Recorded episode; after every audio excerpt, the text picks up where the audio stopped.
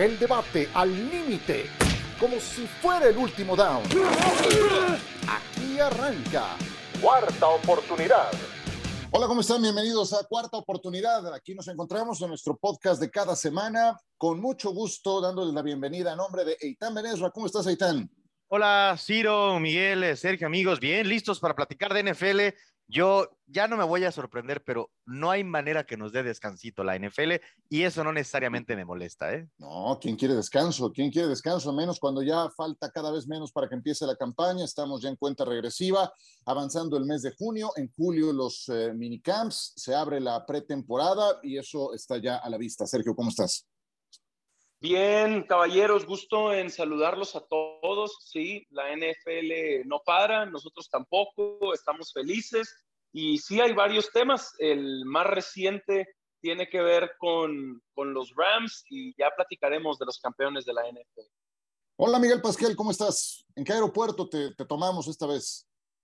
No, fíjate que ahora ya estoy ya estable, si ahora ya no corro, ya tranquilo, escuchando, saludos a todos y bueno, eh, pues, como decíamos, la NFL no para. Y algo que les quiero destacar mucho es el excelente labor que ha hecho John Lynch. ¿Se acuerdan que hace unos meses platicábamos qué va a pasar con Divo Samuel? ¿Qué van a dar por él? ¿Lo van a cambiar? ¿No lo van a, a cambiar? Pues bueno, ya vemos a Divo entrenando con los 49ers, vistiendo los colores de los 49ers y lo más seguro es que van a encontrar un arreglo para que este jugador, uno de los mejores de toda la liga, se quede por muchos años más ahí en la bahía. Y es que los gerentes generales tienen esa herramienta de eh, renegociación de los contratos y también deben de tener muy claro eh, saber quién se los merece. Y por lo mismo, en la evaluación del rendimiento del jugador, saber en qué momento otorgar qué extensión de contrato y eso tranquiliza las aguas, ¿no? Digo, sí, sí, pero o sea, así excelente, así que tú digas, mira los dos Super Bowls que ha ganado, pues este, espérate, ¿no? O sea, digo, porque es el mismo gerente general de un equipo de 4-2 y de 6-10, digo. O sea, ah, no, no, no, espérame, espérame, no, no, es que ni siquiera me dejaron terminar. Yo, yo, yo, yo, lo iba a ligar con el tema de los Rams, pero bueno, por, por lo que está haciendo Les Snead, pero hacia eso iba mi, mi, comentario, pero a ver, dale, dale, Miguel. No, yo eh, estábamos hablando, yo digo porque retuvieron a Divo Samuel, que es prácticamente un hecho que se va a quedar y lo estamos viendo. Pero si hablamos ya lo que dice Itán, que ya es otro tema, que es muy buen gerente general, para mí sí lo es. Los mejores gerentes generales de la liga, eso de los primeros cinco, eso te lo puedo, o sea, no hay mejores que él. En los mejores. ¿Cuántos, ¿Cuántos playoffs ha pasado desde que llegó? ¿Cómo ha reconstruido el equipo? Falta ver Trey Lance. A dos en cinco años. grande que ¿Quién más puede decir eso? ¿Ya ha llegado a dos en cinco años? Pues los Rams, los Packers, un, un campeonato de conferencia. Los Chiefs, ¿Cuál a dos en cinco años? Llegó a un campeonato de conferencia y un Super Bowl en tres años. Nadie te puede presumir eso. Muy pocos te lo pueden presumir. Muy pocos te ah. pueden presumir. En tres años a un, a un Super Bowl que sí estuvo cerca de ganarlo y dos años después, o sea, en tres temporadas, llegó un campeonato de conferencia que también estuvo cerca de ganarlo. Entonces, si vemos, son muy pocos, muy pocos los que te pueden presumir eso. Yo no sé, yo no sé si está entre los cinco mejores. No me he puesto a hacer la operación, la verdad es que no termino ni siquiera por ubicarlos a todos. Sí sé de Brett Beach, por ejemplo, que ha hecho un gran trabajo con Kansas City. Y no nada más es el hecho de, los logros recientes. Él, antes de ser gerente general, por ejemplo, en Kansas City, era eh, de los que se encargaban de hacer labores de scout y él había scouteado a Patrick Mahomes. Entonces, iban ya con algún terreno recorrido cuando Mahomes estuvo disponible y entonces subieron el draft, ya siendo Brett Beach, ya habiendo ascendido en la, en la cadena del organigrama del equipo de los, de los Chiefs. Y después de eso, me ha gustado mucho cómo ha ido eh, renegociando algunas piezas. Entonces, yo pensaría en Brett Beach como uno de los mejores. No sé si está entre los primeros cinco, John Lynch, pero a lo mejor es un buen tema que, podemos eh, discutir para, para, otra emisión. El señor Pasquel lo pone entre los cinco mejores. Yo creo que si no está entre los cinco mejores, sí está muy cerca de entrar en esa categoría. No sé qué opines, Eitano, Sergio. Además, Eitan creo que ya dejó claro su punto de vista y me gusta. Yo, yo estoy más con Eitan que con Miguel pero creo que John Lynch pronto eh, nos dará otra razón para seguir debatiendo, porque el tiempo le dará o no a él la razón con Trey Lance. ¿Qué va a pasar con Jimmy Garoppolo cuando se recupere? ¿Se va a quedar? ¿Se va a ir? Seguramente se irá. ya mm, Shanahan le da las repeticiones de titular a Trey Lance y es lo único que puede hacer ahora mismo con un quarterback como Garoppolo que no tiene la alta médica todavía para lanzar, pero también vamos a medir a John Lynch en base a eh, lo alto que tomaron a Trey Lance y qué termina pasando con él en la organización. Mira, ¿le, creen a alguien que se llama Greg Rosenthal, que escribe en NFL.com? Greg Rosenthal está, está muy metido no nada más en temas de, la NFL, también en temas eh, eh, gerenciales y publica un Power Ranking de las mejores mancuernas, head coach, gerente general, o más bien el desempeño de gerente general.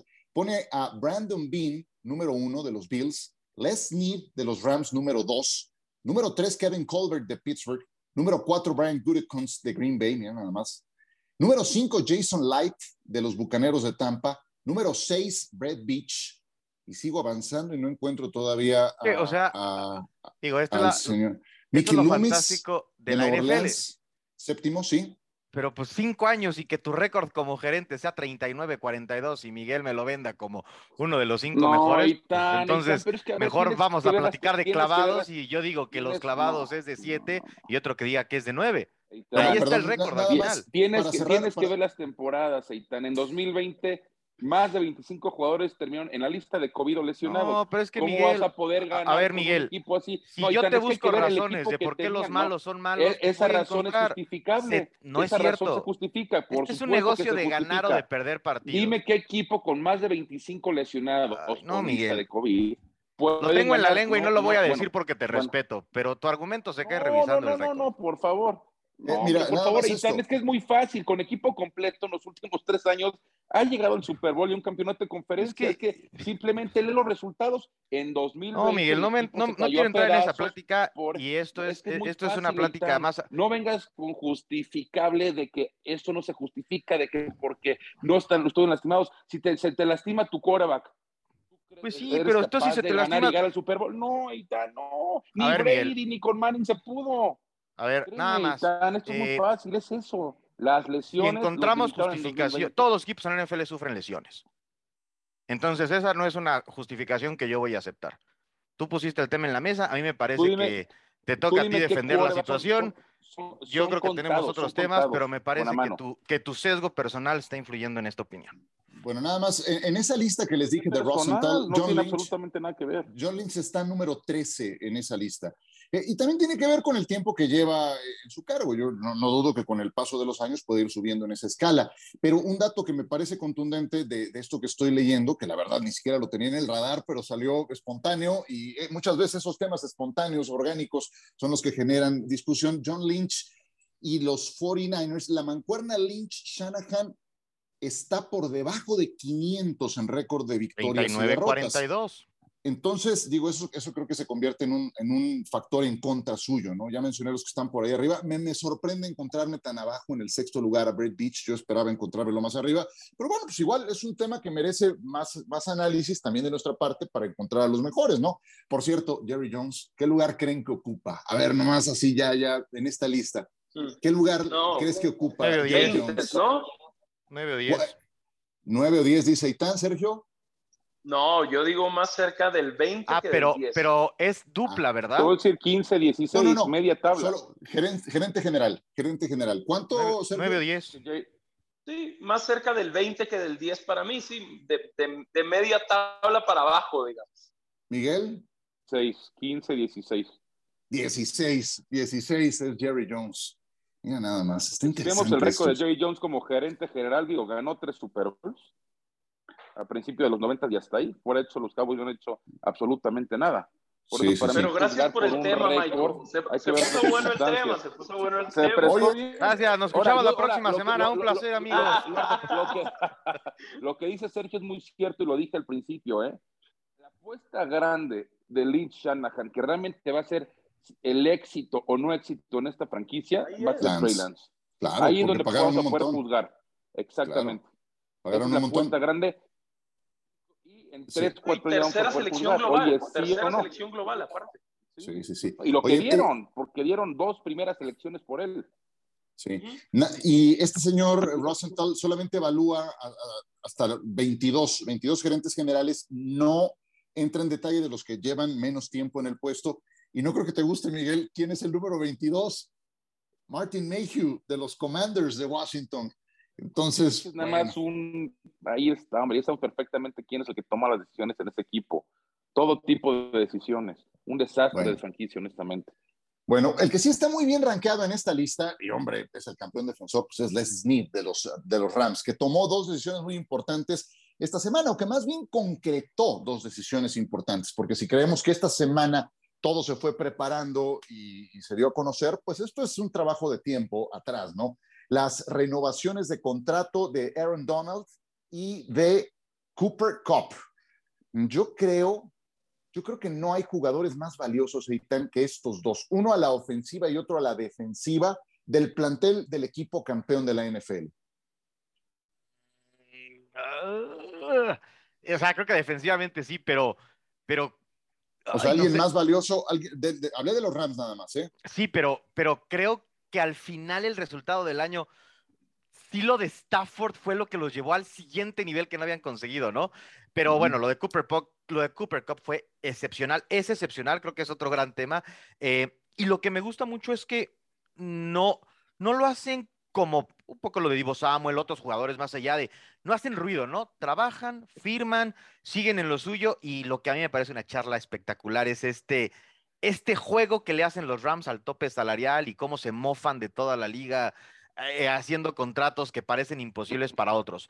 Eh, ya platicamos la semana pasada de Aaron Donald, eh, pues parece que, que se va a quedar al menos dos o tres años más y, y sí se ve que el núcleo de los Rams seguirá intacto por lo menos un par de temporadas. Hasta aparece el tope salarial del Paris Saint Germain, eh, que firman y firman. bueno, ¿y estos qué? ¿Cómo, cómo opera, no? Eh, es, de repente complicado ponerlo en términos más, eh, más por esta vía, pero créanme que, que, no estarán saltándose ninguna regla porque les podría caer una, una sanción muy, muy fuerte si estuvieran pasándose de listos en ese terreno. Eh, no sé, Sergio, si piensas lo mismo, eh, el más valioso de la ofensiva de los Rams es, y el más valioso de la defensa de los Rams es, para mí en la ecuación salen ah. estos dos a los que extendieron el contrato. Sí, sí, Aaron Donald, Aaron Donald sin duda a la, a la defensiva y es un salón de la fama y, y lo ha hecho desde que llegó a la liga, novato defensivo del año, Aaron Donald, y después tres veces el mejor jugador defensivo, y me parece ocho veces Pro Bowler. Ahí creo que, que no hay ninguna duda con Aaron Donald. Y Cooper Cup ya mm, había dejado estas sensaciones de ser un muy buen receptor cuando su quarterback era Jared Goff y ahora con Matthew Stafford, que creo es la pieza que los lleva al siguiente nivel y en su primera temporada, que no, que no es poca cosa. Y también me parece que Stafford llevó a Cooper Cup al siguiente nivel tanto que terminó siendo la triple corona de la NFL como, como receptor. Entonces, sí, sí diría que los dos se merecen sus contratos, se merecen su dinero y al menos un par de temporadas más mientras llega ese tercer año de Aaron Donald y él toma la decisión si sigue en la liga, si vuelve a cobrar o si se retira, los Rams van a estar ahí peleando, complicándoles a todos la conferencia nacional y la NFL. Miguel. Es que lo que estoy viendo que me llama la atención este año Les Smith, cuatro años en millones. Cop, cinco años, 10 millones. Donald, tres años, 35. Bobby Wagner, cinco para 50. Y no se nos olvide, Allen Robinson, tres años, 46 millones. Estamos hablando de que con todos estos cinco jugadores está garantizando, o por lo menos contratos de arriba de 450 millones de dólares. Aquí la pregunta del millón es, ¿cómo le hace? de estructura. Porque sí existe el debate, ¿no? Pero ¿qué forma de estructura? Es lo que queremos entender. Si, como te platicaba, está viendo un análisis en la mañana, un programa en Estados Unidos, y trataron de explicarlo, pero la gente todavía en redes sociales no le quedaba claro. Pero si se fijan, cada año decimos, la ventana de los Rams es cada vez más, se va reduciendo, se va reduciendo, pero es todo lo contrario. Leslie se están cargando de cada año ampliarla, ampliarla y ampliarla algo que sí llama mucho la atención, como dices, cómo se están estructurando. Y la pregunta que le hacías a Sergio, pues me queda claro, ¿no? Para mí, Stafford es la base de la ofensiva y Aaron Donald, el mejor jugador de su posición, el mejor jugador defensivo, el mejor jugador defensivo de los últimos, ¿qué? 15, 20 años. Estoy de acuerdo con esa extensión de contrato, pero sí llama la atención qué estructura le da y será interesante poder en su momento explicarla para que la gente entienda, ¿no? Cómo está estructurado estos contratos y pueden seguir con esa base. Sí, eh, también tiene que ver con, con, esa forma de llevar las cosas. O sea, no es nuevo que los Rams eh, busquen traer agentes libres veteranos de impacto inmediato, así se llenaron de, de jugadores para, para, esta campaña y, y anteriores. Eh, estaba revisando en qué turno seleccionaron por primera vez en el draft. Turno tercera 104, ronda, ¿no? tercera ronda, efectivamente, turno 104. Entonces, de ahí se, desprende el que no tengas tampoco una gran parte de tu tope salarial que invertir en ese tipo de renovaciones o de firmas de contrato. Están más bien eh, a, abocados en los jugadores que ya les respondieron, que ya les demostraron y pretenden alargar su estancia en el equipo. Sí, por ejemplo, estoy viendo el contrato de Bobby Wagner, ¿no? Que hizo mucho ruido. Siendo sinceros, es un contrato de dos años. A partir del tercer año, el, dinero muerto es muy poquito, 3 millones, y se ahorran 9. Entonces, y ya sabemos que en la NFL siempre los equipos y también los jugadores nos dicen el máximo posible del contrato y en cuanto a años y dinero. De cualquier manera, son muy agresivos, pero hay, por ejemplo, creo que, que los Rams se están especializando en tomar oportunidades de mercado. ¿A qué me refiero? Odell Beckham Jr. Es que, ¿cómo le.? El contrato de Odell Beckham Jr no era oneroso, no era oh, un, un, contrato. Era el mínimo, casi, casi. Exactamente. Entonces, el nombre hace más ruido que el monto. Y sí, después que los este, incentivos, pero son cosas que en realidad no terminan por impactar.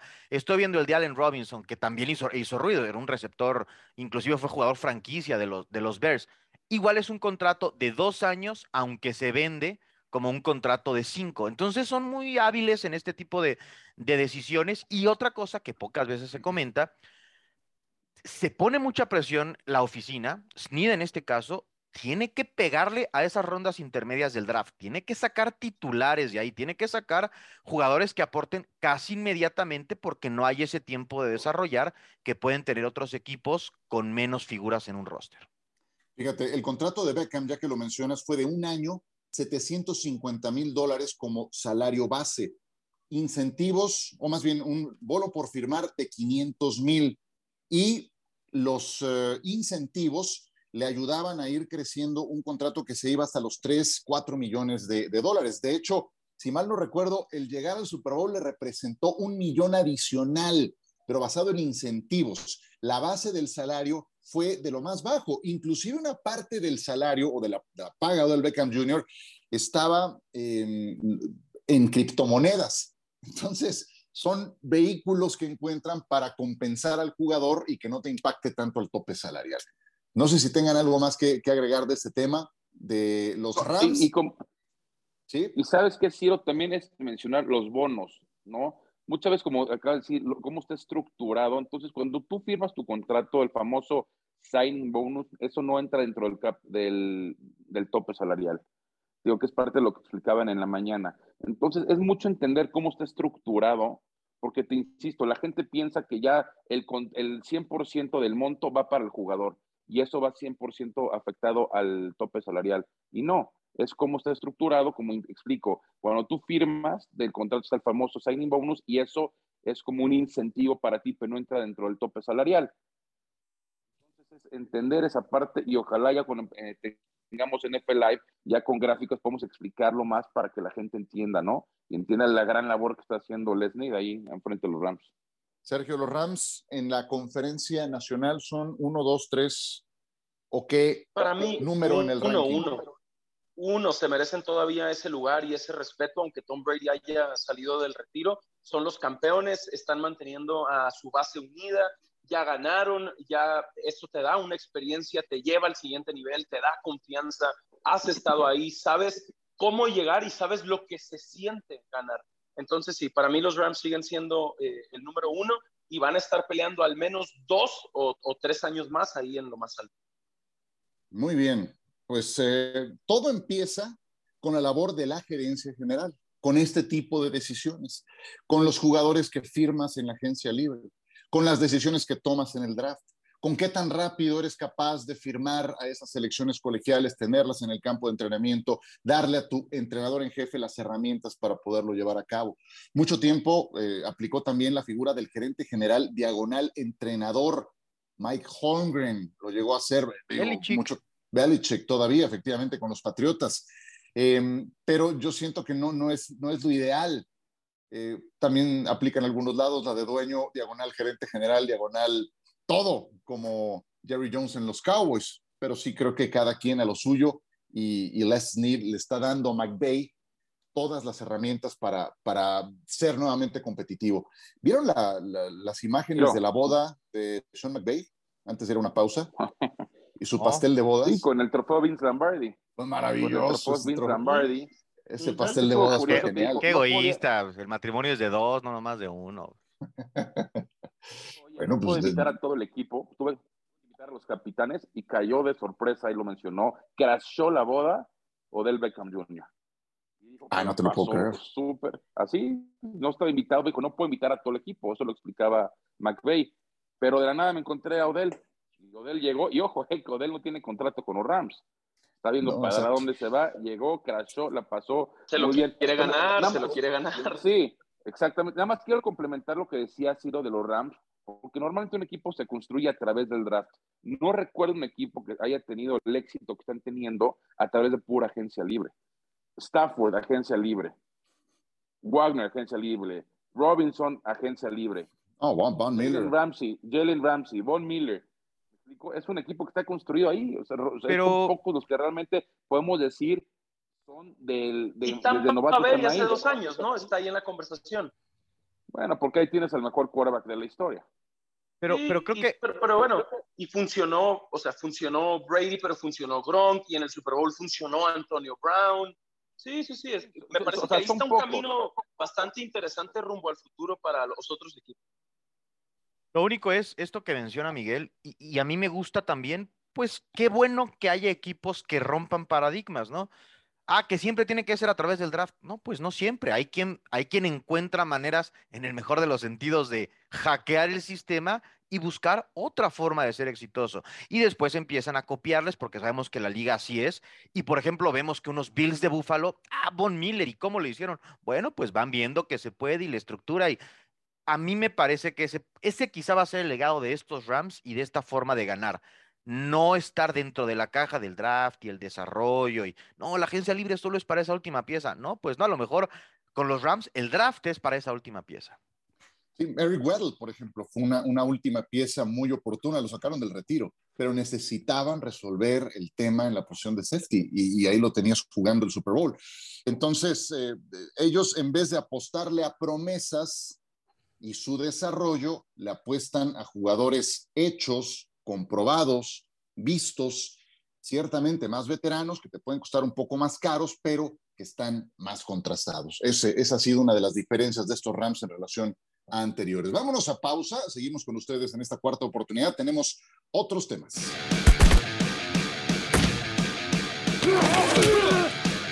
Seguimos con ustedes, cuarta oportunidad. Estamos con ustedes, Eitan Benesra, Miguel Pasquel, Sergio Dip, Ciro Procuna. Siguen creciendo el número de demandas a Deshaun Watson.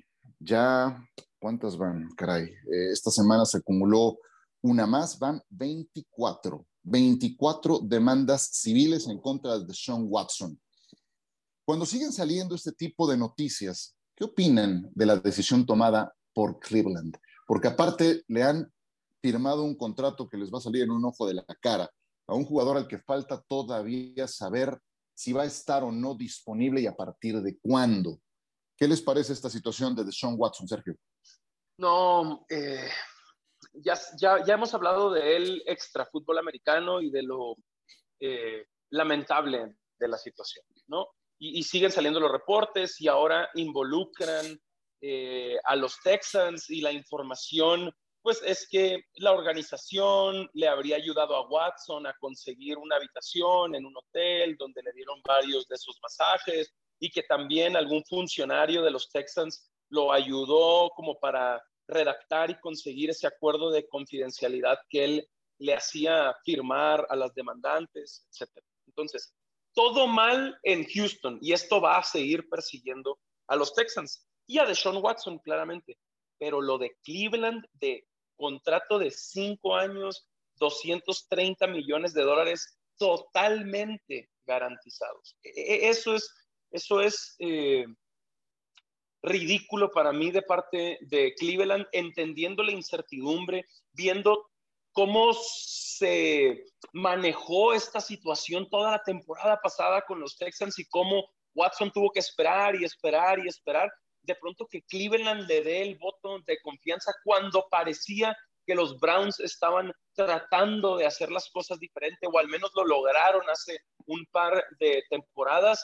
Esto suena a los Browns eh, de todos los últimos años, de, la última conversación del equipo del que nos burlábamos, del equipo de los memes, del equipo eh, que daba risa en la NFL, eh, del equipo de las temporadas perdedoras una tras otra. Si, si hablábamos de un equipo que le hubiera dado este contrato a Deshaun Watson basado en sus antecedentes recientes y cómo se manejan, eran los Browns, era Cleveland y lo hicieron y, me parece que, se van a arrepentir en serio esos 230 millones de dólares garantizados. Porque este tipo de decisiones pueden ser las que a la larga te lleven a cinco o más años de resultados lamentables. De verdad. O sea, porque ¿cómo, cómo hace? Imaginemos que le ponen una, una sanción a Sean Watson, que se pierde ocho juegos en una temporada, pero, pero esto va a seguir, la sombra va a seguir detrás de él. O si le sale peor la jugada al equipo de Cleveland, pueden ser de verdad ese tipo de decisiones que te marquen 5, 10 años de tu trayectoria y de los que te cueste mucho trabajo levantarte. En fin, pero no, no ha empezado nada bien esto de Sean Watson, no continúa bien y lo que más me llama la atención, Eitan, es que tampoco hayan los Browns hecho una investigación un poco más allá para saber si había más demandas en puerta y siguen apareciendo. Porque lo acaba de decir Sergio, porque son los Browns, porque hacer las cosas bien es, es lo anormal con Cleveland. Y porque peor aún, ¿no? Acá parece que pues todos son, los equipos cuando le responden solamente al capricho del dueño, la cosa anda mal. Se ha leído, se ha escuchado. Los demás dueños se andan enojadísimos con Cleveland porque no nada más dieron ese contrato a quien se lo dieron, es completamente garantizado. Entonces a mí me estás poniendo contra la pared porque mi coreback estrella más o menos que el que tú contrataste y sin temas legales también me va a pedir eh, eh, garantizarle el dinero. Entonces todo mal con los Browns, todo mal porque además ya era un riesgo y yo creo, puedo entender a los aficionados de Cleveland identificándome con ellos siendo aficionado a un equipo históricamente perdedor y, e identificado por, por hacer las cosas mal en lo deportivo, pues el aficionado está desesperado por ganar y ya que nos toque, yo quiero sentir lo que sienten los demás, pero pues ahora todo lo hicieron mal y creo que ni siquiera viene un golpe en la mesa de, ¿sabes qué? Nos equivocamos. Yo preferiría, creo que lo cortaran y dijeran, nos vamos a calar esos cinco años, pero vamos a hacer lo correcto a lo que estamos viendo, que es una, no, no fijan postura. Y también me ha sorprendido la, lo de la NFL.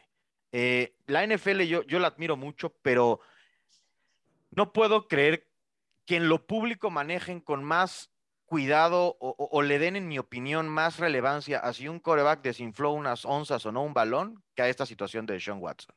Y creo que ahí la liga también se está tardando en actuar, al menos en lo público. Correcto, Miguel, ¿cómo lo ves? Es que muy confuso, porque por otro lado, ayer los Browns, liderados por Andrew Berry, su gerente general, ya le dijeron a Baker Mayfield, sabes que no te presentes, campamento de entrenamiento que estamos teniendo ahorita, como dándole a entender, te vamos a cambiar. Si saben la situación que está viviendo de Sean Watson, pues le dices a Mayfield, oye, ¿sabes qué? Espérate, ¿no? Perdónanos. No te vayas, no te vayas. Pues le están, están, diciendo, le están diciendo que no se presente. O sea, veo muy tranquilo a los Browns. ¿Qué fueron cinco años, 230 millones de dólares? Ese fue el contrato, ¿no?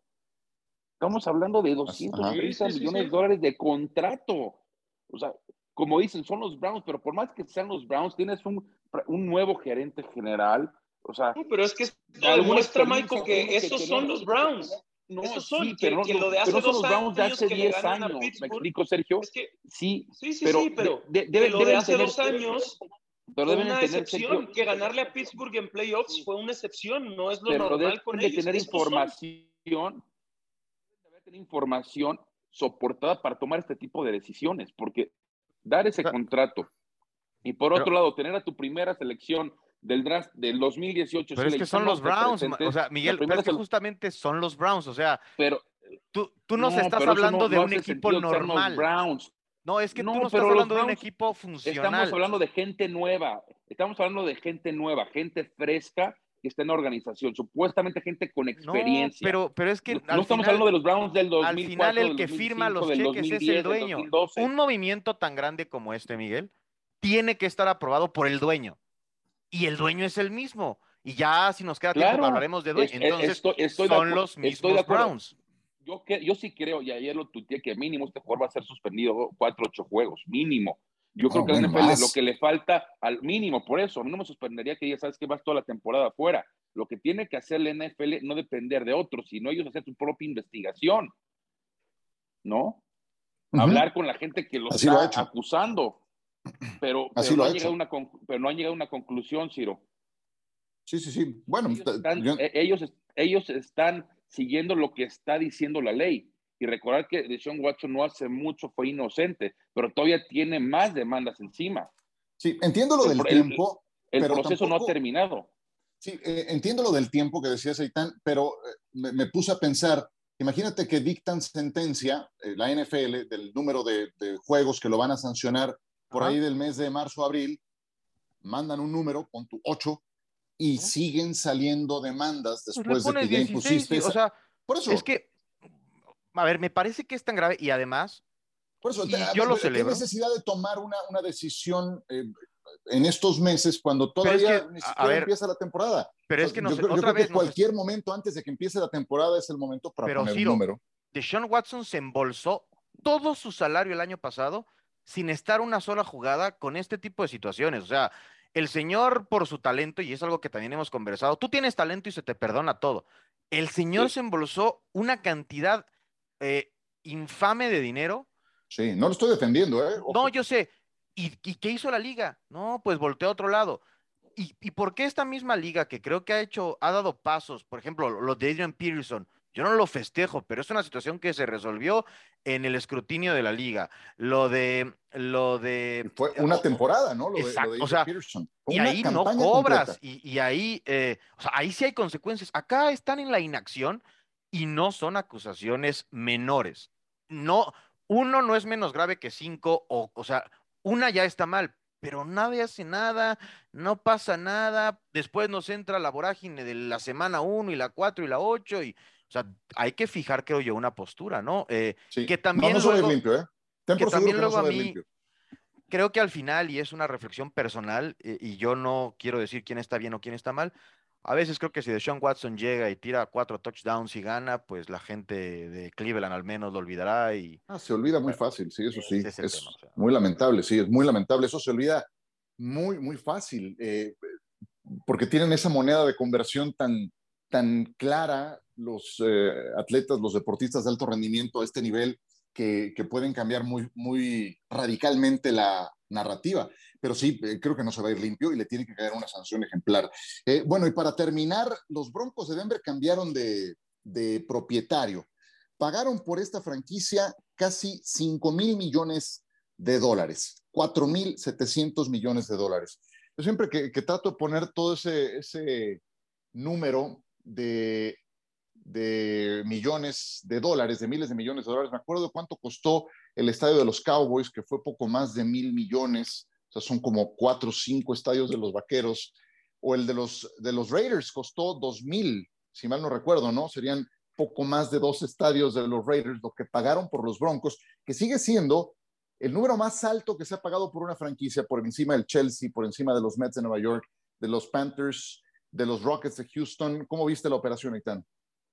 Pues eh, grandes especulaba eso hay algo que me parece bien eh, significativo, que tan pronto se anuncia el nuevo grupo propietario, la familia que ahora será dueña, da a conocer que se, que se suma con ellos una ejecutiva afroamericana, que me parece que también era simbólicamente muy importante, el grupo Walton Penner, que entiendo son las eh, personas de las tiendas Walmart.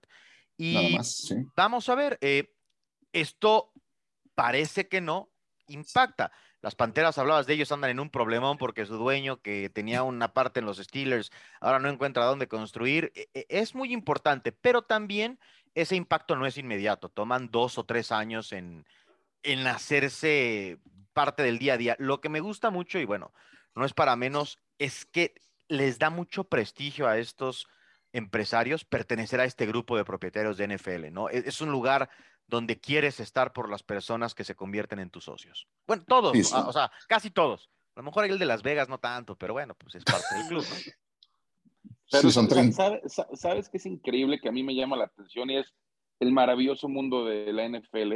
Eh, ¿Cuándo se vendieron los Panthers? ¿Qué fue? ¿Tres años? ¿Tres, cuatro años? Fue en 2018, ¿no? La franquicia más cara 2018. ayer, dos, pero, pero no se vendió ni a la mitad de lo que se vendieron los Broncos. Fueron 2.3 billones, si no mal recuerdo, y más del doble se vendieron los Broncos. Es que ya hay nuevo dinero de tele. Eh, no, y de apuestas y de todo lo que quieras. La, la, NFL genera aproximadamente 15 billones de dólares al año. No los veo. ¿Cuánto nos toca? es, por, mucho la liga en el mundo, cualquiera, la Champions, la Premier, la Major League Baseball, NBA, la que tú quieras que más genera. 15 billones aproximadamente. Estamos hablando de que una tercera parte de eso, muy cerca, se está vendiendo este tipo de franquicias, ¿no? Entonces los dueños van a saber, oye, wow, qué clase de patrimonio, qué clase de inversión tengo aquí, ¿no? Porque si vemos lo que valían, según Forbes, los Broncos hace un año, estaban evaluados en 3.6 billones. Era la décima franquicia con más valor. Billón más, digamos, ¿no? Exactamente. Pagaron un billón más, que, a nosotros nos parece mucho dinero, que luego veía, hablando de Forbes, que estimaban la fortuna del señor Rob Walton y su familia en 59 billones de dólares. Entonces, si pagaron. pagó la propina de su fortuna por los broncos, literal. Exactamente. Una mala propina. Exactamente.